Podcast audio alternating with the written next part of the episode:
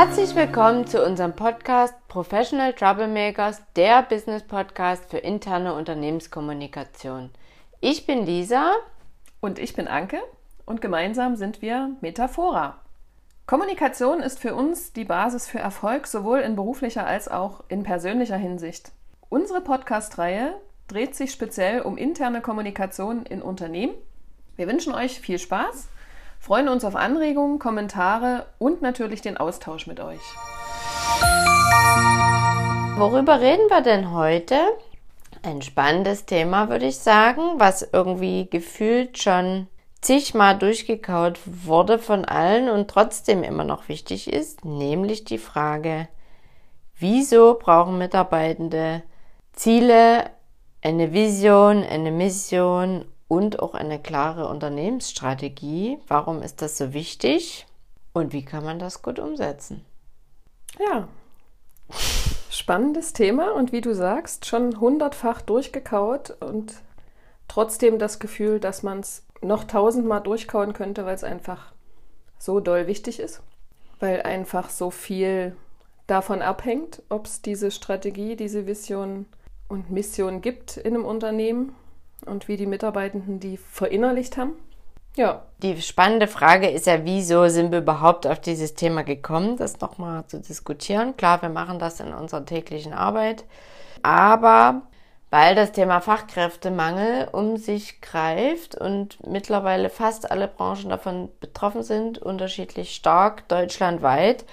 Und die große Frage ist, wie gehen wir denn damit um? In Sachsen, wo wir unterwegs sind, ist es so, dass bis 2030 über 300.000 Fachkräfte wirklich fehlen. Also da gibt es die Leute nicht, das werden Stellen sein, die mit dem Potenzial, was, was jetzt hier im Freistaat lebt, nicht zu besetzen sein werden. Egal zu welchem Kunden wir gerade kommen, das Thema Mitarbeitergewinnung, nicht funktionierendes Wachstum, ist eigentlich bei allen ein Thema. Also der Fachkräftemangel ist das Damoklesschwert, was irgendwie über allen gerade schwebt, habe ich das Gefühl. Da es ja in den anderen Bundesländern auch nicht ganz doll anders aussieht, würde ich jetzt mal sagen, wäre dann auch die Strategie zu sagen, okay, wenn die in Sachsen fehlen, holen wir sie auch uns einfach aus Brandenburg. Der falsche Weg. Genau. Dann hätte man noch das Thema Fachkräfte aus dem Ausland holen. Das geht natürlich, ist aber mit den ein oder anderen Hürden verbunden. EU-weit sind die sicherlich einfacher, aber da der Fachkräftemangel natürlich auch über die Grenzen Deutschlands hinaus unterwegs ist und das mit den Drittstaaten vielleicht dann auch noch andere Probleme mit sich bringt, kann das zumindest nicht die einzige Lösung sein. Es müssen andere Wege her, die wir vielleicht mal in einer anderen Folge diskutieren, wie man das machen kann. Aber einer der Wege muss auch sein, dass die Leute, die man schon gefunden hat, die man schon angestellt hat und die gut sind, die man behalten will, dass man die irgendwie an das eigene Unternehmen bindet. Mhm. Ein kleiner Einschub meinerseits es bringt natürlich jetzt auch nichts, dann die Mitarbeiter, die da sind, einfach mit der doppelten Arbeit zu belegen, um die fehlenden Fachkräfte äh, zu kompensieren, sondern das wäre jetzt auch nicht die Lösung. Also ich weiß, es ist ein bisschen Spaß und ich denke, alle, die uns zuhören, hätten das jetzt auch nicht als Lösungsvorschlag im Kopf. Aber macht schon Sinn, das nochmal kurz zu sagen, weil uns ja auch immer in der täglichen Arbeit immer mehr begegnet, dass auch die Mitarbeiter sich überlastet fühlen und so weiter und so fort. Also das heißt, das wäre jetzt dann auch nicht der Weg, den Fachkräftemangel zu kompensieren. Du warst bei dem Thema, die vorhandenen Mitarbeiter an das Unternehmen zu binden, äh, stehen geblieben. Genau, viele machen das über das Thema Geld. Das war früher Usus, dass die Gehaltssteigerung und man dachte, dann wird alles super, die Leute sind zufrieden. Auch das ist kein Geheimnis, das ist aber nicht so. Also nur bis zu einer gewissen Grenze. Da gibt es Studien, die sagen, ab einem Verdienst von 60.000 Euro brutto im Jahr ist diese Grenze erreicht. Klar freut man sich dann darüber, wenn es noch mehr wird, aber dieses zum, zum Glücklichsein, Zufriedenheit wird dann nicht mehr immens gesteigert. Was dann auch wichtig ist, eben, dass man damit auch die Motivation natürlich der Mitarbeiter nicht weiter wachsen lassen kann ne, mit Geld. Genau, also darauf wollte diese, ich gerade hinaus. Genau, deswegen finde ich diese Grenze, ich hätte früher immer gedacht, das ist mehr. Also, dass das bei 60.000 in Anführungszeichen schon der Fall ist, habe ich gar nicht gedacht. Deswegen fand ich das total interessant, dass dann schon die Grenze erreicht ist, wo die Menschen sagen, nö, das ist jetzt so okay, ich kann gut damit leben. Wenn es mehr ist, ist schön, aber es bewegt mich nicht, irgendwas mehr zu machen oder enthusiastischer zu machen als vorher. Genau, und was noch dazu kommt, so eine Gehaltserhöhung ist immer toll, aber nach 14 Tagen, ja. nee, 14 Tage noch nicht, aber vielleicht nach drei bis sechs Monaten ist die halt einfach verpufft und macht in der Motivation überhaupt nichts mehr. Das heißt, wir brauchen irgendwie andere Dinge. Da gibt es dann noch viele Ansätze mit Obstkörben und Tischkickern und einmal in der Woche Massage. Das sind auch alles super tolle Goodies, werden aber die Leute nicht im Unternehmen halten, wenn nicht ein ganz entscheidender Punkt erreicht ist. Und damit nähern wir uns dann dem Thema, nämlich wenn die Leute wissen, warum sie eigentlich kommen und was sie da sollen und was ihr Platz im Unternehmen ist. Mhm. Bevor wir da nochmal genauer nachgucken, weiß ich, liebe Anke, dass du da so ein paar Zahlen hast, mhm, wie denn eigentlich das den Leuten gerade aktuell am Arbeitsplatz geht. Und das ist nochmal wichtig, deswegen sage ich es vorher, denkt an den Fachkräftemangel, wenn ihr das jetzt gleich hört, was, was Anke sagt und überlegt dann mal, wie bei euch so die Situation ist. Mhm, genau, ich habe mal ein paar Zahlen rausgesucht zum Thema Mitarbeiterbindung und fand sehr interessant, dass bei einer Studie, die jetzt erst 2021 durchgeführt wurde, 14 Prozent aller befragten Beschäftigten gesagt haben, dass sie innerlich bereits gekündigt haben. Und 14 Prozent aller Befragten finde ich schon ziemlich viel, was ja bedeutet, diese 14 Prozent, sobald ein anderes Angebot kommt, das muss jetzt nicht groß lukrativer oder besser oder schöner sein, sind die sofort weg. Ja? Mhm. Und ich glaube, das sind noch positive Zahlen. Ich habe da auch schon ja. deutlich höhere Prozentsätze mhm. gelesen mhm. in anderen Untersuchungen. Mhm. Und was für die Mitarbeiterbindung ja auch entscheidend ist, also wenn wir selber mal drüber nachdenken, wie es uns geht oder wie es uns als Angestellter ging oder als Angestellte in dem Falle, welche, welche Verbindung habe ich denn zu dem Unternehmen, in dem ich arbeite, auch emotional? Ne? Wir hatten gerade schon gesagt, das Geld ist das eine, da freuen wir uns alle drüber. Aber der Sinn, wie du schon gesagt hast, oder warum gehe ich denn eigentlich dorthin? Wie ist das Team? Macht mir das Spaß? Fühle ich mich dort oft gefangen? Also diese emotionale Bindung an den Arbeitgeber, da sind die Zahlen auch so, dass ich denke, uh, alarmierend. Also da war auch in dieser Studie eben von 100 Beschäftigten in einem durchschnittlichen Unternehmen, also es war jetzt nicht speziell Konzerne oder ganz kleine Mittelständler, haben 69 Prozent der Beschäftigten eine geringe emotionale Bindung an den Arbeitgeber. Wahnsinn. Und 14 Prozent haben gar keine emotionale Bindung. Wahrscheinlich sind das auch die 14 Prozent, die oben schon genannt wurden, die eigentlich innerlich schon gekündigt haben. Ne? Mhm. Die Zahl passt ja gut überein. Aber dass man dann, ne, wenn man es damit ins Verhältnis setzt, finde ich interessant, dass man diese emotionale Bindung und die innerliche Kündigung ja direkt gegenüberstellen kann, was das dann ausmacht, ne, was das für Auswirkungen haben kann. Und diese Studie wird regelmäßig durchgeführt und wenn man, also jedes Jahr führen die die einmal durch und wenn man sich überlegt, dass aktuell jetzt 2021 nur noch 60 Prozent der Befragten vorhaben, in ihrer aktuellen Firma in einem Jahr noch zu arbeiten und 2018 die Zahl noch bei 78 Prozent lag, ist auch dort ein extremer Rückgang der emotionalen Bindung zu sehen ne? oder der, des Zugehörigkeitsgefühls letzten Endes. Mhm, ja, das erzählen ja viele, dass in der Corona-Pandemie-Zeit, wo alle zu Hause waren, nichts mehr durften, viele die Zeit genutzt haben, sich irgendwie neu zu orientieren, nochmal den, den Sinn des Lebens zu überdenken oder was, was jeder mit seinem Leben anfangen will. und es schon zu einer riesigen Gründungswelle gekommen ist danach. Aber dass natürlich auch viele gesagt haben, eigentlich will ich was ganz anderes machen und ich suche jetzt den perfekten Arbeitgeber dafür. Ja, und weil du es gerade sagst zum Thema Suchen, also wieder die genannten 14 Prozent suchen auch tatsächlich gerade aktuell aktiv in eine neue Anstellung. 2018 waren das noch 4 Prozent, die aktiv gesucht haben.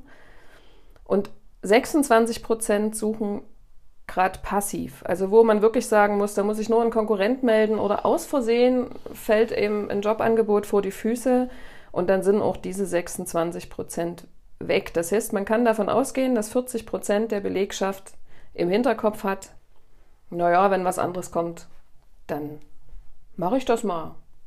Hm. Und das ist schon eine krasse Zahl, finde ich. Also die sollte man im Hinterkopf behalten beim Thema wie behandle ich meine Mitarbeitenden? Zum Beispiel, ne? oder hm. was ist mir wichtig, was ich an die transportiere, oder was ist mir wichtig, was die wissen sollen. Da kommen wir ja dann noch zum Thema. Aber das sollte man immer im Hinterkopf haben, dass 40 Prozent von den Leuten, die vor ihm stehen, in jedem Meeting vielleicht die sein können, die eigentlich schon innerlich gesagt haben, hm, ich guck mal, wie lange ich das hier noch mitmache.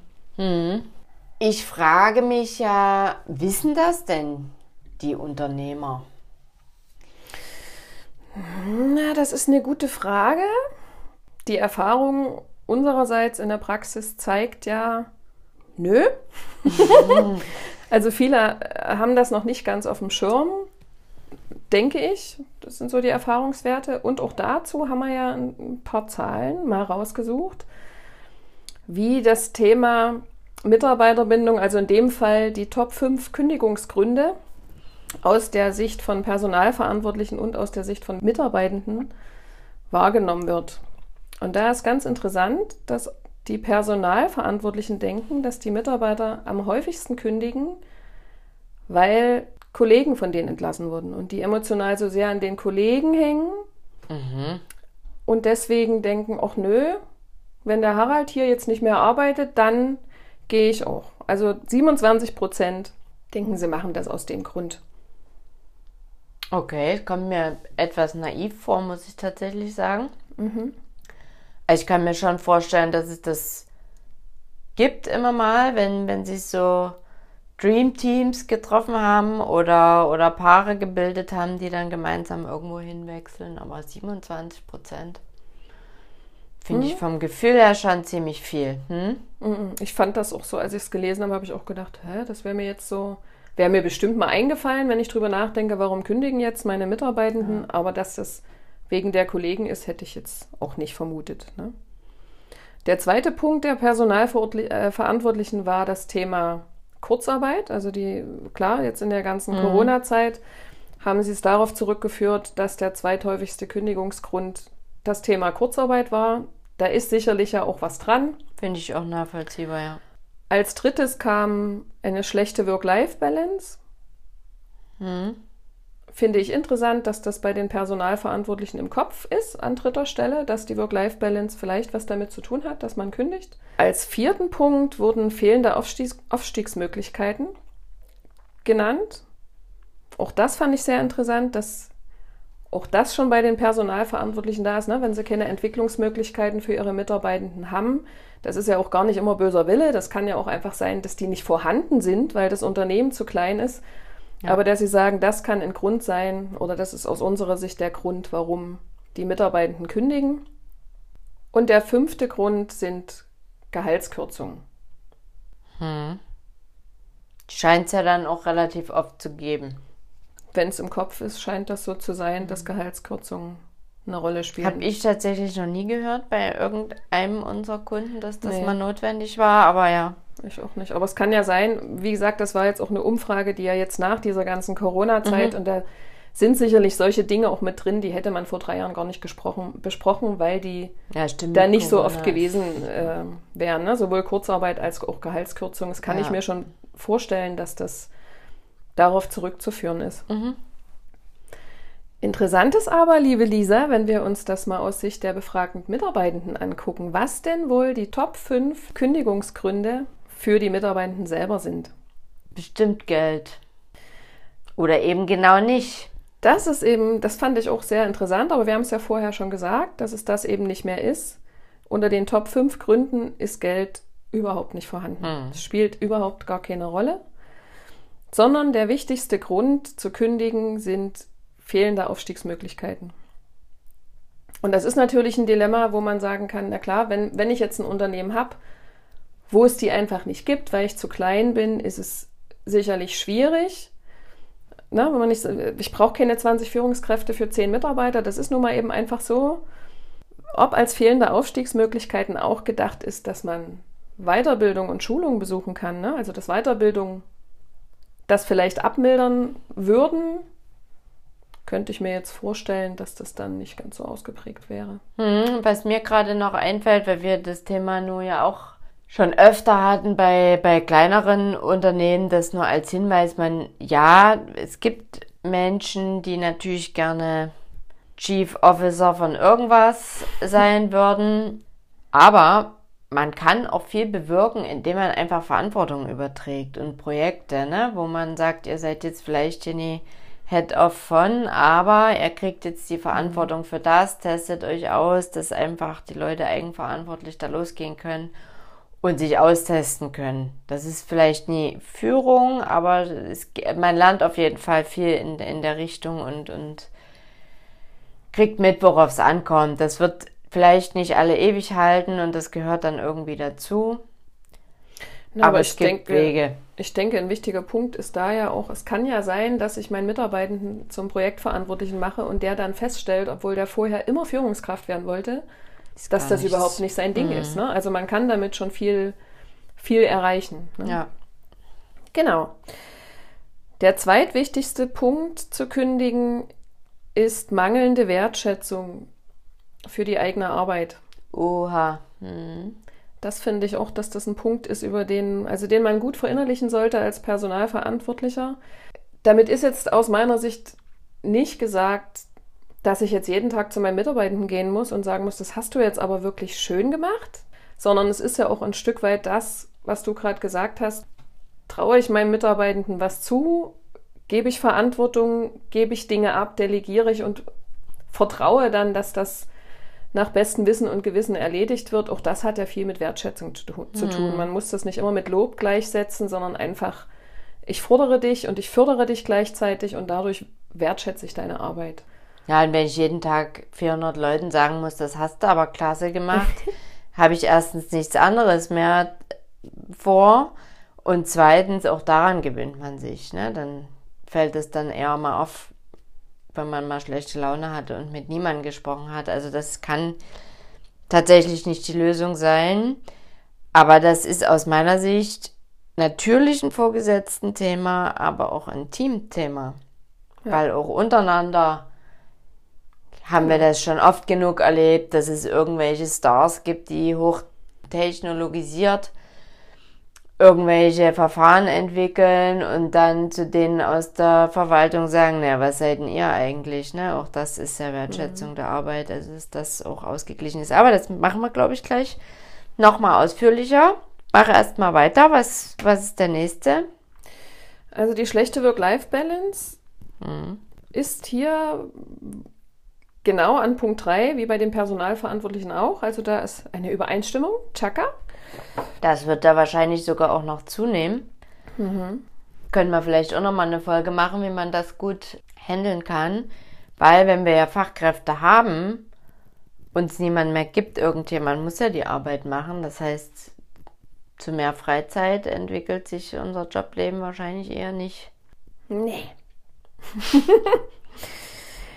ja, Punkt 4 passt äh, ein Stück weit äh, zu Punkt 2. Also Punkt 2 war mangelnde Wertschätzung, Punkt 4 ist jetzt schlechtes Management. Also die Führungskräfte. Also die Führungskräfte, und das ist ja auch beim Thema mangelnde Wertschätzung, du hast schon gesagt, klar, es ist das Team, aber es betrifft ja auch letzten Endes die, die Führungskräfte. Das sind mhm. ja die direkten Ansprechpartner für die Mitarbeitenden. Also immerhin 18 Prozent kündigen wegen schlechten Managements. Und der letzte Punkt der bei den Personalverantwortlichen an Punkt 2 war, ist das Thema Kurzarbeit. Also mhm. sicherlich wird das ein Grund gewesen sein, dass die Mitarbeitenden gesagt haben, naja, ich bin jetzt hier auf Kurzarbeit, ich suche mir jetzt was anderes. Klar. Na, also es spiegelt ja ganz deutlich die Corona-Zeit wieder und mhm. das, was da jetzt passiert ist. Hm. Ja, finde ich, kann man gut rauslesen, dass es eben nicht um Geld und, und externe Faktoren gibt. Und ja, das mit meinem Kollegen, das beschäftigt mich immer noch. Also klar, ich würde natürlich auch sofort mitkommen, wenn du jetzt Metaphora verlassen würdest. Aber ah, ja, so genau. richtig vorstellen, dass das die Masse ist, kann ich mir tatsächlich nicht. Aber egal, stellen wir uns doch die Frage, was kann man da machen? Also die, die Sachen, die ich jetzt gehört habe, gehen eigentlich genau in die Richtung, auf die wir ja auch hinaus wollen. Nämlich, man muss irgendwie ein Umfeld schaffen, wo die Leute bleiben wollen, wo sie gerne sind. Und ich hatte vorhin schon mal gesagt, bei den Goodies, die werden es nicht richten. Das sollte nicht bedeuten, dass es die nicht geben soll. Das mhm. beeinflusst das natürlich. Die soll es auf jeden Fall geben. Und macht es den Leuten so hübsch wie möglich, dass sie gerne bei euch sind und da auch bleiben und, und in einem guten, mit einem guten Mindset und einem guten äußerlichen Verfassung meinetwegen da sind. Unterstützt das. Aber das wird nicht alles sein, weil wenn es den Teamzusammenhalt nicht gibt oder ständig Ärger gibt zwischen den Mitarbeitern oder eigentlich niemand die Frage beantworten kann, was soll ich denn hier jeden Tag? Da werden jetzt viele denken, hä, was soll das? Weiß doch jeder, was der Job ist. Das meine ich auch nie. Sondern ich meine, dass jeder irgendwie eine Perspektive hat, wo das Unternehmen hin soll. Ist aus meiner Sicht Ganz wichtig, ich habe auch noch ein Negativbeispiel, was wir alle zu Genüge aus der Presse kennen, nämlich Elon Musk mit SpaceX.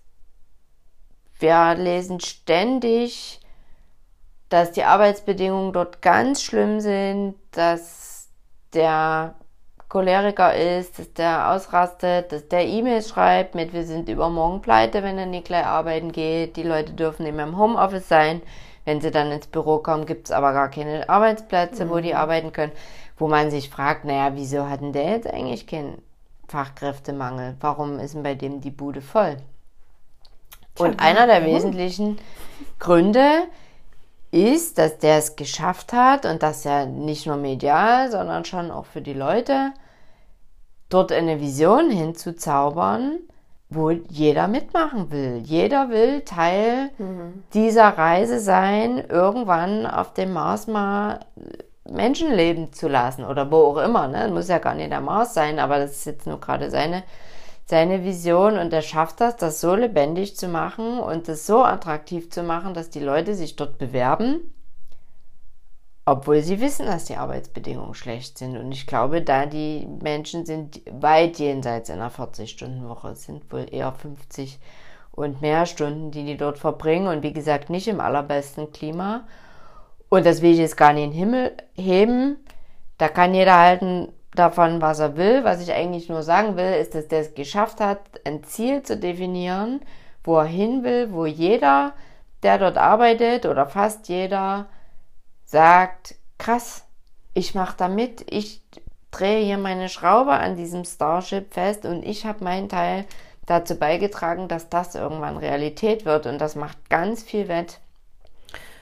Das stimmt, also das hast, hast du total recht. Jetzt ist es natürlich schwierig, schwierig zu übertragen auf die mittelständischen Unternehmen in Sachsen beispielsweise. Erstmal. Ist es das? Na, erstmal vordergründig, weil man natürlich jetzt sofort sagt, ja, nur habe ich hier eine Bäckerei, da habe ich mit Raumfahrt jetzt nicht so viel am Hut und da kann ich halt den Leuten auch nicht sagen, wir wollen zusammen auf den Mond fliegen und du ziehst die Schraube fest. Das meine ich jetzt nur mit übertragbar. Mhm.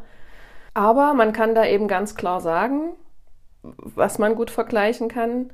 Der Musk sagt seinen Mitarbeitern eben nicht, wir wollen wachsen, wir wollen nächstes Jahr 10% mehr mhm. Umsatz und deswegen rennen die dem hinterher und bewerben sich dort, sondern wie du gesagt hast, der hat halt eine Vision geschaffen. Und das ist ein Thema, was sicherlich jedes mittelständische Unternehmen, egal in welcher Form, für das eigene Unternehmen machen kann. Mhm. Auch wenn man den Mond und die Raumfahrt mal ab ausblenden zum Thema. Ja, aber möchte ich da gerne noch in Aber, weil ich habe das Gefühl, das haben die Amerikaner uns voraus. Egal für wie verrückt man die so hält, aber die träumen und nehmen sich halt Ziele vor, wo alle anderen sagen, hey, habt ihr eigentlich ja. eine Macke? Und dann, wir wissen nie, ob er das schaffen wird oder gibt ja dann noch viele andere Unternehmen mit ähnlichen Zielstellungen oder ganz anderen, aber es ist zumindest irgendwas, das ist halt ein Traum. Ne? Das ist mhm. nicht ja, wir wollen in fünf Jahren, wie du schon sagst, unseren Umsatz verdoppelt haben. Und da vielleicht nochmal vor allen Dingen an die Geschäftsführungs- und Gesellschafterebene, das ist für die total klasse. Doppelter Umsatz, wenn man Glück hat, doppelter Gewinn, mehr, mehr äh, Tantieme. Das ist aber den Mitarbeitenden egal. Und selbst wenn man jetzt sagt, naja, wieso, die sind aber am Gewinn beteiligt, ja, dann sind wir aber wieder beim Thema Geld. Das ist eigentlich schön, da vielleicht auch mal eine, eine fette Auszahlung zu kriegen. Das hält aber auf Dauer niemand im Unternehmen und ich plädiere sehr dafür, mache ich auch gerne in meinen Strategieworkshops. Erlaubt euch zu träumen und euch Ziele vorzunehmen, die erstmal total unrealistisch erscheinen. Und sicherlich ist jetzt nie das Bäckerziel, auf den Mond zu fliegen oder auf dem Mars oder sonst irgendwo hin. Aber man darf da auch träumen. Vielleicht hat man dann die, die weit verbreitetste Bäckerkette in ganz Deutschland oder man hat die tollsten Torten. Also ne, ja. man kann da auf jeden Fall, man muss sich mal, glaube ich, erlauben und das habe ich das Gefühl, ist tatsächlich ein Problem der Deutschen, wenn man das so sagen darf, dass die sich immer sehr dazu anhalten, realistisch zu sein. Mir hat letztens jemand in einem Workshop gesagt, es gibt also Leute, die machen Visionen, da wissen sie gar nicht, wie sie da hinkommen sollen. Das kann ich mir überhaupt nie vorstellen. Ich muss mhm. immer einen mhm. Weg sehen. Das ist aber genau falsch, weil dann, wenn ich den Weg schon sehe, wie ich ihn gehe, dann habe ich ihn in zwei Jahren mhm. geschafft. Und dann, was sage ich dann meinen Mitarbeitenden? Was sollen sie dann machen? Das ist natürlich nicht so einfach, sich da was zu überlegen. Da muss man viel Arbeit reinstecken und, und viel Gedanken, was könnte das sein und was will ich eigentlich. Und ich glaube aber, dass jeder Unternehmer, der hat ja irgendwann mal damit angefangen, aus irgendeinem Grund. Und hatte da irgendein Bauchgefühl und wollte irgendwas genau. erreichen und dann verliert sich's über die Jahre, weil der Businessplan und die Controlling-Zahlen und alles, was man sich so dann anschaut, dieses ich nenne es jetzt mal konservative Denken, was ja nicht schlecht ist, aber was uns mhm. Deutsche ja in dem Fall gegenüber den Amerikanern vielleicht, wenn man es jetzt so ganz platt betrachtet, ein bisschen auszeichnet, in Anführungszeichen. Ja. Dieses Festhalten und dieses realistisch bleiben und in den vorgegebenen Rahmenbedingungen zu sein, ja, was es dann eben ein bisschen ausbremst, so eine Vision genau. zu basteln. Ne? Und also, weil du das auch sagtest mit dem Weg, ich weiß, das ist jetzt ein viel bemühtes Beispiel, aber es fällt mir dann immer zu den Themen ein, ne, wenn ich äh, an die Vision von Microsoft damals denke. Irgendwann hat jeder einen Computer zu Hause stehen. Da hat denen damals jeder einen Vogel gezeigt und mm. gesagt, hä? Ne? Und jetzt lauf heutzutage mal durch die Haushalte und es ist genau, es ist genau das. Ne? Es war ein ja. scheinbar unerreichbares Ziel, es war ein, ne, eine Vision, die die erreichen wollten und jetzt ist es eben Wirklichkeit. Und was ist dann aus Microsoft geworden von der Größe her. Es ist ja unglaublich. Mhm. Na, und zieht halt die Leute mit. Also das ist der eigentliche Sinn, ne? Wenn der Unternehmer muss für sich wissen, warum er das macht. Aber man muss eben die Leute auch mitnehmen. Und wenn man irgendwas erreichen will als Mitarbeitender in einem Unternehmen, ne, auf irgendein Ziel hinsteuert, dann bleibt man auch. Weil man will ja sehen, dass es wird. Und mhm. man genau. Will da seinen Teil dazu beitragen. Also das ist schon ein großer Faktor. Das allein reicht natürlich nicht, sondern man muss das auch runterbrechen auf jede Ebene, dass natürlich dann auch jeder weiß, was ist denn eigentlich der Beitrag, den ich leiste dazu. Mhm. Und da mag man lachen mit der Schraube, aber die Schraube ist wichtig. Wenn sie fehlt, ist sie, kann es sein, dass das Raumschiff auseinanderbricht oder was weiß ich. Ne? Das, ich will jetzt nicht zu sehr in dieses Space-Thema einsteigen, aber es ist ja genau das, was du vorhin meintest mit der Firma, wo dann eben diese Entwickler sozusagen sagen in der Verwaltung, ja, was seid ihr eigentlich? Wir sind hier die Reißer. Hm. Nee, die Verwaltung dreht eben die Schrauben fest. Ne? Am genau. Ende. Ne? Also es muss jetzt nicht immer unbedingt, deswegen kannst du von deinem Space-Thema auch wegkommen, kannst ja auf alles übertragen. Das ist dort genau dasselbe. Es sind dann halt die sinnbildlichen Schrauben, die gezogen werden. Und das kann man auf jede Ebene des Unternehmens auch ziehen. Ne? Wie du schon sagst, mit der Verwaltung, ich, wenn, de, wenn das da Programmierer keine Lohnabrechnung kriegt und deswegen kein Gehalt, dann wird es schon laut schreien, wo denn jetzt eigentlich die Lohnbuchhaltung bleibt. Und na, ne, also auch die hat ja den, den wichtigen Beitrag. Und vielleicht sind wir da dann nicht in der Größe der, der Marsbesiedlung, aber da kann man natürlich auch ne, die, die große Vision runterbrechen auf die Abteilung und auch auf den einzelnen Mitarbeiter. Und da ist es genauso wichtig, dass wenn man das schon macht, dass man das auch mit handhabbaren Zielen unterlegt und das auch überprüft. So, wir sind immer wieder im Austausch zu dem Thema Kommunikation zwischen Führungskraft und Mitarbeitenden. War ja bei den Kündigungsgründen dabei, wo viele sagen, naja, wir haben halt einmal im Jahr das Personalgespräch. Mhm. Und Leute, sorry, das reicht nicht. Wir wissen, dass das schwierig ist, dass wenn man vor allen Dingen, wenn man große Unternehmen hat, da regelmäßig mit den Leuten in Austausch zu kommen. Auch als Führungskraft muss, muss man ja gar nicht der Chef sein, aber einmal im Jahr mit jemandem reden, das ist das absolute Minimum, das ist das Muss. Aber guck doch mal dazwischen bei irgendwelchen Meetings, was sagen die Leute beim Kaffeekochen in der Mittagspause, nutzt sie dafür, euch mit den Leuten auszutauschen und dann vielleicht auch zu bestärken und nochmal zu gucken, Mensch, was habt denn ihr dabei zu tragen, um da auch die Ziele erfüllen zu können und die zu stecken und die Leute zu motivieren, weil wie will ich denn jemanden motivieren, wenn ich den einmal im Jahr sehe? Ich habe letztens eine Geschichte gehört von einem Personalgespräch, da wurden da, also es war glaube ich kein nettes Personalgespräch, wurde gesagt, na ja, und du hast in, in letzter Zeit dich nicht mehr so angestrengt und wir sehen dich gar nicht mehr, du machst deine Kamera nie an und so. Und dann gab es da private Gründe für. Und da war dann im Nachhinein, oh, hm, ja, schade. Und das ist einfach doof, weil man hat ja dann den Mitarbeiter schon vor den Kopf gehauen dann gibt es Gründe, man fühlt sich selber doof, weil man es irgendwie gar nicht mitgekriegt hat. Und das ist eigentlich durch ganz kleine Mittel kann man das verhindern. So ist das.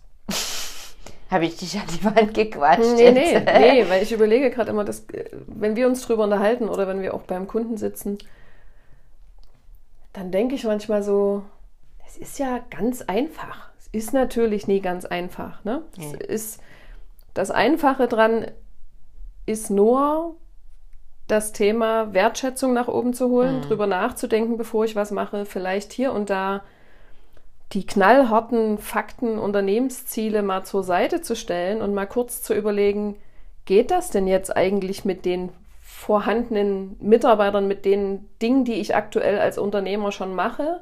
Ne, kann ich mich da noch hinhangeln ne, oder lasse ich es eben? Ja, hast du vollkommen recht. Was mir interessanterweise sofort in dem Zusammenhang einfällt, aber weil es auch zu dem noch gehört, was der davor gesagt hat, es, Leute machen schlechte Arbeit manchmal. Mhm. Das kann man auch reflektieren. Da kann man auch sagen, ey, das war jetzt irgendwie mhm. nie die Glanzleistung. Aber erstens, bevor es dann nur Vorwürfe hagelt, fragt man vielleicht vorher mal, woran es gelegen hat Mhm. Also, oder wie der, wie der Mitarbeitende das selber wahrnimmt. Ne? Auch das ist ja eine wichtige Frage. Fand der das jetzt total super oder wisst er eigentlich, dass es in die Hose gegangen ist und es gibt einen Grund dafür oder ne, also da, da einfach den Raum zu lassen, das wünscht man sich ja für sich selber genauso. Jeder hat mal einen schlechten Tag oder irgendwie mal keine Ahnung von irgendwas und traut sich es nicht zuzugeben und da kann man einfach als Vorgesetzter oder Te mal nachfragen. Das nimmt schon extrem viel raus. Ja, und jetzt überleg dir nochmal, wir waren ja vorhin Thema Vision und wie wichtig das ist und Ziele zu definieren mhm. und so weiter und so fort. Jetzt stell dir doch mal vor, das ist ja das, was wir auch immer erreichen wollen in den Firmen, äh, in denen wir dann arbeiten. Die haben eine herrliche Vision, die haben diese Vision und die runtergebrochen auf greifbare Ziele und dann hast du so eine Situation, wie du so gerade beschrieben hast, dass ein Mitarbeiter eben jetzt einfach nicht so die Arbeit gemacht hat, die man sich jetzt als Gegenüber vorgestellt hat, hm. nennen wir es mal so. Und wenn du dann aber sagen kannst, ich habe da ein Ziel, wir haben ein Ziel festgelegt, alle gemeinsam, da und da wollen wir hin, ne?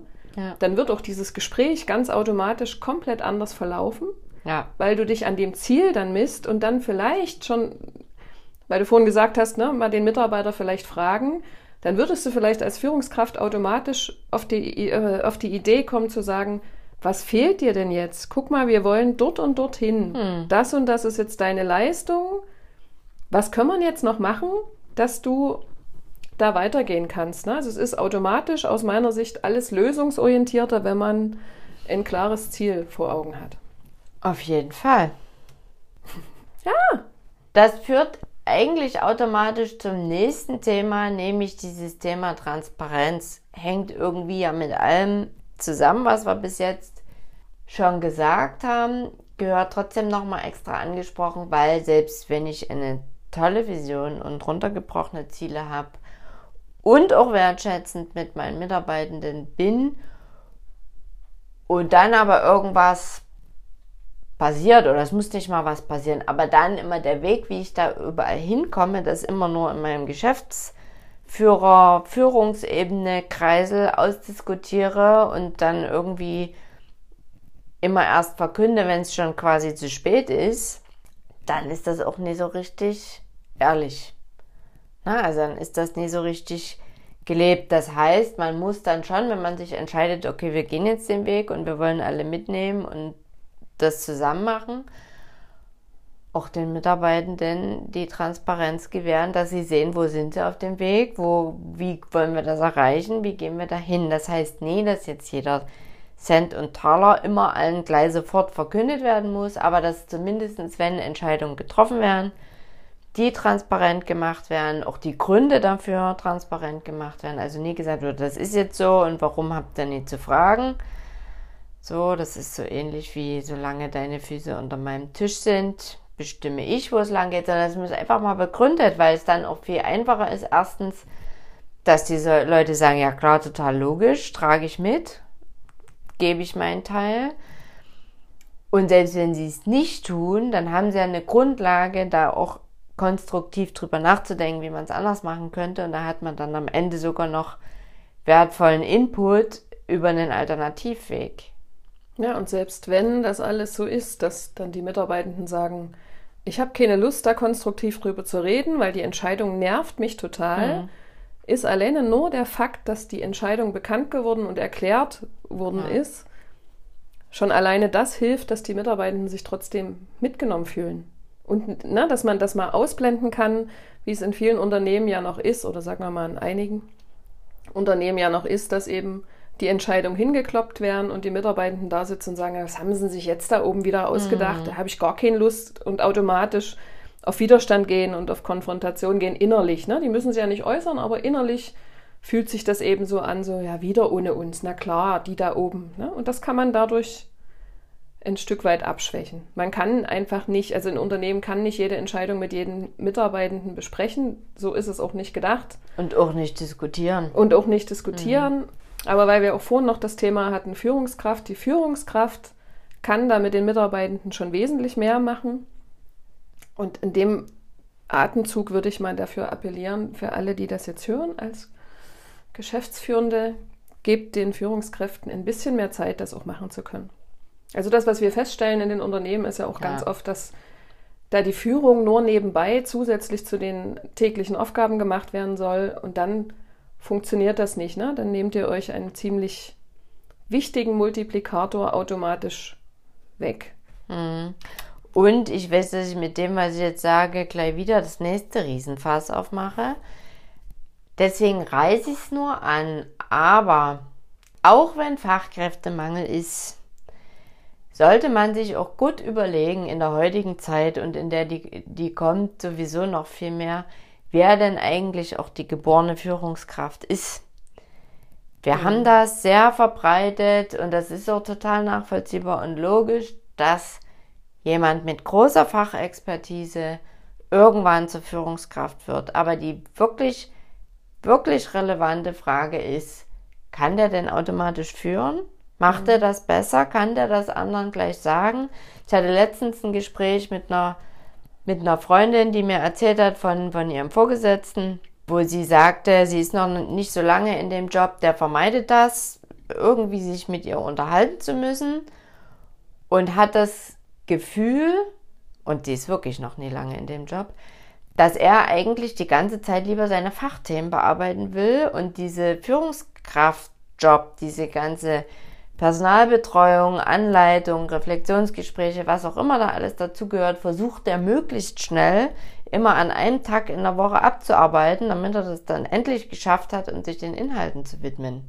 Mhm. Und da brauche ich mich natürlich dann nie wundern, wenn ich so jemanden auf so eine Position befördere, dass dann wegen schlechten Managements gekündigt wird. Und das, also wie gesagt, ich finde das alles total nachvollziehbar. Verstehe ich, mache mein Handwerk auch gerne. Die Frage ist, wie kann man das halt lösen? Weil wenn es so ist, dann wird es für alle nie zufriedenstellend. Ne? Das äh, ist die Geschäftsleitung irgendwann unzufrieden, weil die Leute unten vielleicht rumoren und die, die Person, die, die da die Führungskraft ist, ist ja auch nicht zufrieden. Wenn ich mir immer denke, oh, jetzt muss ich hier schon wieder mit zehn Leuten reden, mhm. dann mache ich das jetzt hier mal schnell, damit ich es weg habe. Das ist ja für den auch kein Spaß. So, und bevor du dann noch was sagst, was ich da total valide finde, es gibt immer mehr Unternehmen, ich kenne das vor allen Dingen äh, tatsächlich aus dem Agentur-Dienstleistungsbereich, aber die wirklich unterscheiden schon frühzeitig zwischen fachlicher Führungs, also fachlicher Karriere in Führungsposition oder Personalverantwortungsführungskarriere, hm. wo es dann halt die Leute machen, die die, die Soft Skills beherrschen und einen ganz anderen Blick und die genau diesen Teil eben gern machen. Und das finde ich eigentlich cool. Und da bieten sich Tandemlösungen total gut an und da ist auch niemand irgendwie zurückgestellt, sondern kann halt jeder das machen, was er wirklich kann und was ihm Spaß macht.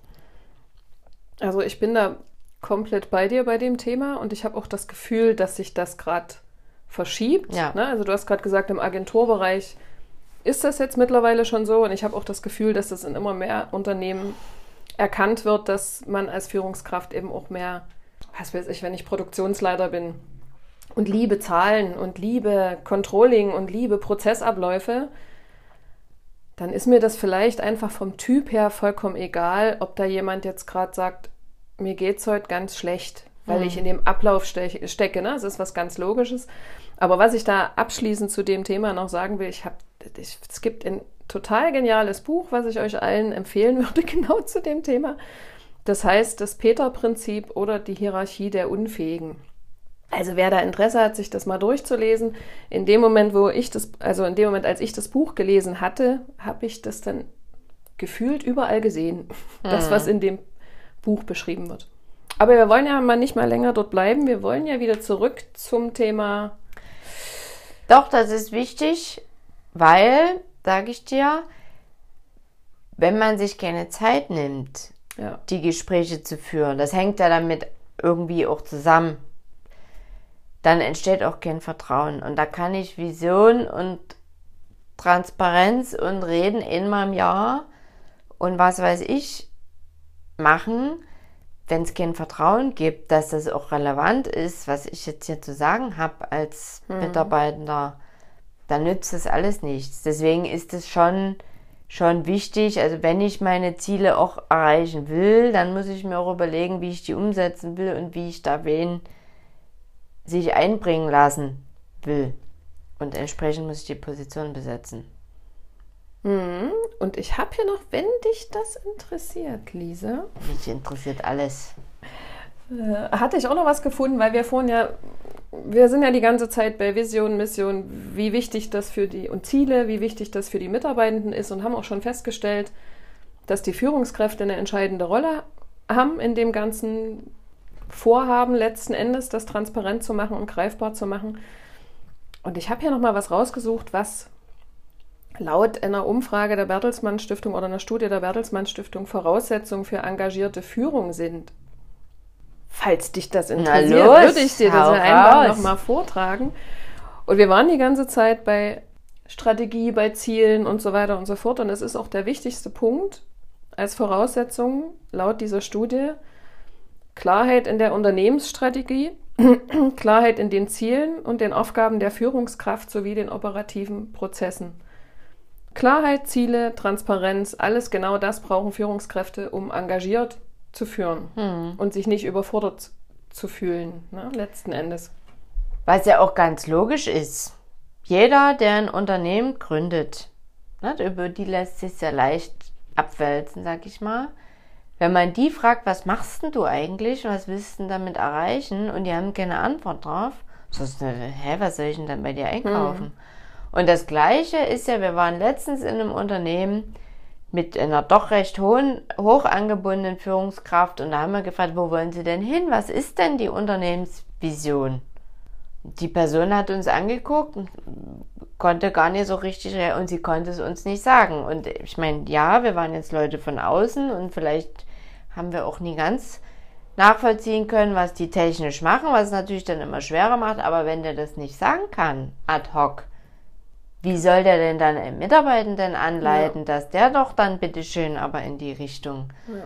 arbeitet? Und das hatten wir, glaube ich, schon in einigen Folgen, die wir, die wir jetzt gemacht haben, dass wenn das nicht völlig klar ist den Führungskräften, dann erzählen die ja auch hier dann ihrer Abteilung was anderes. Und da sind wir dann beim Verständnis nämlich untereinander, nämlich der eine das erzählt und der andere das und das ist, widerspricht sich am Ende auch noch, dann wird es richtiges Chaos und dann geht das Unternehmen nirgendwo hin, sondern dreht sich im Kreis. Also ich würde dir jetzt einfach mal oder auch euch allen nochmal den zweiten, die zweite Voraussetzung für Nochmal. engagierte Führung. Ich habe ja erst nur den ersten gesagt. Ja, na los. Jetzt ist das ja der zweite. Die zweitwichtigste Voraussetzung sind gelebte Werte und eine vertrauensvolle, wertschätzende Unternehmenskultur. Hm. Also meine Ansicht dazu ist, das hat nichts damit zu tun, wie viel Obstkörper und wie viel Wasserste Wasserspender und nee. wie viel Gleitzeit und sowas äh, in den Unternehmen vorhanden ist, weil es geht einfach nicht in jedem Unternehmen.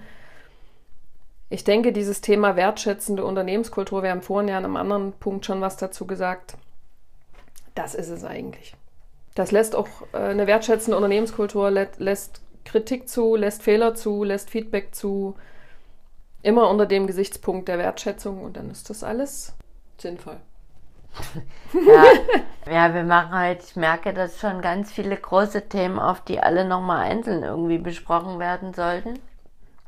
Also vielleicht nochmal, Kultur kann man nicht verordnen. Das ist leider ein gängiger Fehler in der Unternehmens- mhm. Lenkung, der, glaube ich, sehr, sehr oft gemacht wird. Also ich habe schon ganz oft gelesen oder gehört, wir ändern jetzt unsere Unternehmenskultur. Da gibt es natürlich verschiedene Ansichten dazu. Unsere ist aber diese, dass eine Kultur sich immer auf Vergangenes bezieht ja. und aus Verhaltensweisen entsteht. So. Also das passt, passt auch rein, das haben wir schon immer so gemacht. Mhm, ja, da gibt es ähm, auch so einen schönen Spruch, der das gut verbildlicht. Ne? Die Unternehmenskultur ist der Schatten der letzten 20 Jahre. Genau. Also du kannst es nicht verordnen. Das heißt, wir müssen unser Miteinander jetzt gestalten, aktiv, so wie wir uns das vorstellen, in der Hoffnung, dass dann irgendwann mal eine Kultur draus wird. Wer sich näher mit dem Kulturbegriff auseinandersetzen will, der sollte das, glaube ich, nochmal nachlesen, weil das ist tatsächlich mindestens eine extra Folge, das nochmal auseinander zu diskutieren. Aber was bedeutet das eigentlich? Das bedeutet, dass die Anforderung ist, ein Arbeitsumfeld zu schaffen, wo die Leute gerne miteinander arbeiten wollen und können. Das heißt, genau wie du sagst, eben nie Wasserspender und Obstschale, die, die sind super, die, da kommen wir auch gerne, vor allen Dingen, wenn leckeres Obst in der Schale liegt. Aber es geht eher darum, dass wie gehe ich miteinander um, wie spreche ich, wie für wie effektiv, effizient und sowas halte ich die Meetings, an denen ich teilnehmen muss, wie ist die Auslastung, wie geht man damit um, wenn man eben mal einen Fehler macht? Oder kriegt man auch mal ein Lob, wenn man was gut gemacht hat, wie sehr dürfen sich die Kollegen anschreien oder sprechen sie vielleicht doch konstruktiv miteinander. Also findet das Arbeiten so statt, wie ich das selbst mir wünsche mit anderen zusammen. Wenn sich das wiederfindet, fühle ich mich wahrscheinlich wohl.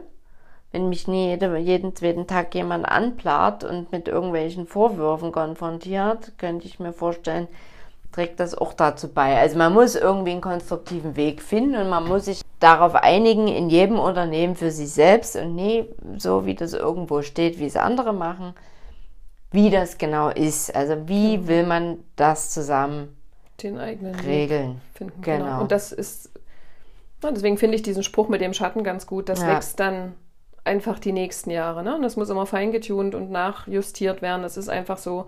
Und da gehört auch hier und da dazu, das wollte ich jetzt nur einwerfen, weil ich das so faszinierend fand bei dem Unternehmen, wo wir kürzlich waren, die das Thema Wertschätzung ganz oben hingestellt haben auf ihre Agenda, weil sie festgestellt haben, Mitarbeiterbindung ist das Einzige, was mhm. man noch machen kann und Wertschätzung ist da unmittelbar damit verbunden. Und die dann zu dem Thema Wertschätzung nach einer Mitarbeiterbefragung gesagt haben, es gibt eine Person, die ist uns zwar vom Unternehmerischen her unglaublich wichtig, die ist unglaublich wertvoll, ne, die leistet total viel, aber die bei einer Mitarbeiterbefragung eben, wo festgestellt wurde, dass die Mitarbeiter alle ein Problem damit haben, mit dem Umgang mit dieser Person und wo das Unternehmen dann gesagt hat, wir trennen uns von dieser für uns strategisch extrem wichtigen Person, weil es unsere Unternehmenskultur zerschießt, ne? weil es nicht wertschätzend ist, wie dann dadurch miteinander umgegangen wird. Mhm. Und das fand ich faszinierend, gerade in Zeiten des Fachkräftemangels zu sagen, okay, ich verzichte jetzt auf diese Person, obwohl die eine Schlüsselposition besitzt und weiß noch nicht, was danach, danach letzten Endes kommt. Aber zumindest kann man sagen, vielleicht bleiben zehn Mitarbeiter mehr da als dieser eine, weil die Unternehmenskultur und die Wertschätzung eben dort wiederhergestellt ist. Das am größten beachtenswerteste fand ich, dass das Unternehmen diese Position nicht neu besetzen konnte in den zwei Jahren, die seither vergangen sind. Und trotzdem sich die Mitarbeitenden einig waren, inklusive Geschäftsleitung und Führungskräfte, dass das die richtige Entscheidung war. Mhm. Weil einfach das Team viel besser zusammenarbeitet und das auch nochmal, weil ich, wir ganz viele völlig über alle Branchen hinweg Vorkommnisse haben, wo Mitarbeiter Grenzen übertreten, die es eigentlich gibt, weil sie wissen oder sich glauben, in der Situation zu fühlen, sich das leisten zu können, weil der Fachkräftemangel es verhindert, dass man ersetzt wird. Und ja, das ist aktuell die Situation, aber liebe Leute, fragt euch da wirklich, was passiert denn dann? Wie geht's denn dann weiter? Weil da fängt vielleicht einer an und der ist vielleicht so wichtig, dass man ihn nicht ersetzen kann und das, aber das strahlt auf alle anderen ab. Und ja. was das fürs Teamklima bedeutet, da muss man sich tatsächlich eigentlich mal hinsetzen und ausrechnen, ob das nie vielleicht mehr kostet, die Stelle vielleicht dann zwei Jahre unbesetzt zu lassen und dafür gezeigt zu haben, dass das vielleicht nie erwünscht ist. Ne? Und da hat man noch Glück, wenn es nur unangemessene Umgangsform ist, wenn man dann irgendwann hört, nö, die sind hier gar nicht mehr zum Dienst erschienen, weil sie irgendwie gerade mhm. keine Lust hatten. Oder haben, was weiß ich, waren dann irgendwie shoppen statt zu arbeiten. Das ist dasselbe wie nie zum Dienst zu erscheinen. Aber solche Geschichten, das färbt ja auf alle anderen ab. Ja. Noch dazu, wenn dann sich einer das aus der Verwaltung traut, der vermeintlich ersetzbar ist und der dann die Kündigung kriegt. Damit hat man dann so eine Schieflage, dass es wirklich viel Zeit braucht, das auch wieder auszubügeln. Da muss man sich echt fragen, ist es das wirklich wert? Also ich stelle gerade fest, Lisa, wir sind eingestiegen mit SpaceX, Thema Vision, Thema, wir brauchen ein Bild, wir brauchen Ziele, um die Mitarbeiter mitnehmen zu können. Und sind jetzt zwischendurch, weil es ja unser Job auch ist jeden Tag und man so viel mitkriegt, so oft abgezweigt in lauter Unterthemen, wo, wie du schon gesagt hast, zu jedem einzelnen Thema nochmal zwei Podcast-Folgen äh, gemacht werden könnten. Also wundert euch nicht zukünftig, wenn wir eine dieser Abzweigungen vielleicht nochmal aufgreifen in einer anderen Folge. Ich würde natürlich jetzt gern mal den Bogen zurückbekommen Nö, ich stelle das ja einfach mal hin, dass wir den Bogen gerne zurückbekommen, wieder zurück zu diesem Thema Strategie, Vision. Was sollen jetzt denn die Menschen machen, die uns jetzt zuhören? Ja, das ist eine gute Frage. Also als erstes, alle, die irgendwie Führungskraft sind, sollten sich erlauben, sich Zeit zu nehmen, über strategische Dinge nachzudenken. Das ist mal der erste Schritt. Und da werden viele sagen, ach Gott, schaffe ich nie, operatives Geschäft und so weiter. Das stimmt. Ist alles wichtig. Aber wenn wir da untergehen, dann verlieren wir die Richtung. Jeder für sich. Wir haben da auch ein super schönes Postkartenmotiv, was wir jetzt ja leider schwer zeigen können. Ist aber auch ganz bekannt, wo Leute mit viereckigen Rädern durch die Kante fahren, ein rundes Rad angeboten kriegen und sagen, nee, sorry, wir haben keine Zeit.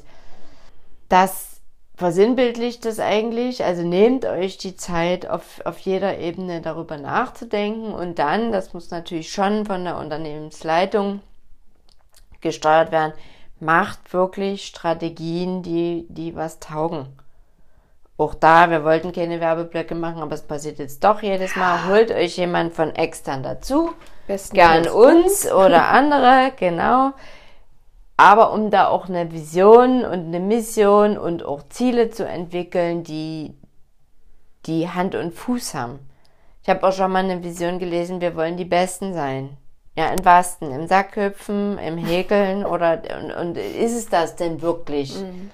So, ist das Beste sein der Maßstab, ne? Also so, holt euch da jemanden, der das irgendwie ein bisschen lenken kann oder macht's alleine, aber sucht euch Ziele aus, die viel zu groß scheinen erstmal, fangt an zu träumen, werdet Bill Gates und erreicht dann vielleicht auch irgendwann die Vision. Das ist erlaubt, da kann man dann, also man kann das erreichen, kann man sich eine neue überlegen, dann oder die weiterentwickeln. Und dann hört dann aber nie auf, sondern brecht das halt runter. Dass wirklich jede Abteilung, Sektion, jeder Mitarbeitende weiß, was er dazu beitragen kann, um, um dahin zu kommen. Also das mal so als theoretisches Gerüst. Na, auch da gibt es viele tausend verschiedene Instrumente. Ich sage jetzt keine mehr, weil dann sprechen wir noch eine Stunde, wie man das machen kann und mit welchen Hilfsmitteln man das machen kann. Aber es geht. Und der zweite Strang ist, füllt es mit Leben. Überlegt euch, wie wollt ihr zusammenarbeiten? Wann könnt ihr das irgendwie schaffen, mit den Leuten in Austausch darüber zu kommen? Ne, die Mitarbeiter müssen ja auch irgendwie motiviert sein. Und das passiert meistens nie durch eine ausgedruckte Strategie, die 20 Seiten hat, sondern die muss irgendwie mit Leben gefüllt werden, diskutiert werden, weiterentwickelt werden, wieder verworfen werden. Also nehmt euch die Zeit, darauf zu gucken und guckt euch einfach gegenseitig an und sprecht miteinander. Das war jetzt wirklich ein schöner Satz. Ja. Guckt euch doch einfach gegenseitig an. Ja. Bestenfalls beim Sprechen. Ne? ne? Das ist, hat auch viel mit Wertschätzung mhm. zu tun. Ne? Das finde ich jetzt besonders lustig. Nee, aber genau. Ich denke auch, wenn jeder ein Bild im Kopf hat, was der eigentlich bei dem Unternehmen für eine Rolle spielt, wo das Unternehmen hin will, dann erübrigen sich ganz viele Dinge. Wenn es hinterher gelebt wird, wie du schon gesagt hast. Ich finde, dass das ein perfekter Abschluss ist, Frau Wittig. Ich habe noch einen ergänzenden Satz. Das habe ich mir fast gedacht. Ja, das ist fast immer so, ne? Mhm. Nee, weil du das vorhin sagtest mit den Aufstiegschancen. Und da werden natürlich viele sagen, naja, und bei uns gibt es die nicht. Aber wenn ich die Perspektive habe, dass es eben nur drei Führungskräfte gibt und die sind halt alle erst 30, ne, dann weiß ich ja bei Unternehmenseintritt, dass ich jetzt wahrscheinlich nie die vierte werde. Aber wenn ich dann kommuniziere, wo ich hin will und dazu einlade zu sagen, wenn du noch eine Idee hast, wie wir über einen vierten, fünften oder achtzehnten Weg dahin kommen, irgendwas Neues, dann kannst du das bei uns umsetzen. Macht es extrem viel wett. Ich weiß, das hatten wir vorhin schon, aber ich finde, das passt auch nochmal dazu und ermutigt auch die Betriebe, die vielleicht nur drei Leute haben, genau das zu machen. Weil vielleicht kommt irgendwann noch ein Vierter und der hat eine Idee, wie er das ergänzen kann. Also man kann da eigentlich nur gewinnen. Und abschließend will ich jetzt unbedingt noch sagen, weil ich ja auch noch mal einen Satz anfügen will. Ne? Ich weiß, wir haben es jetzt auch schon tausendmal gesagt, aber ich denke, es ist noch mal gut zum dann einfach so stehen lassen. Nein, die Vision für die nächsten Jahre ist nicht, wir sind eine AG, wir haben 30 Prozent mehr Gewinn, wir sind noch größer, als wir vorher waren. Stehen lassen. Das bedeutet, ich darf jetzt nichts mehr sagen, Naja, du da. Deswegen sage ich Tschüss.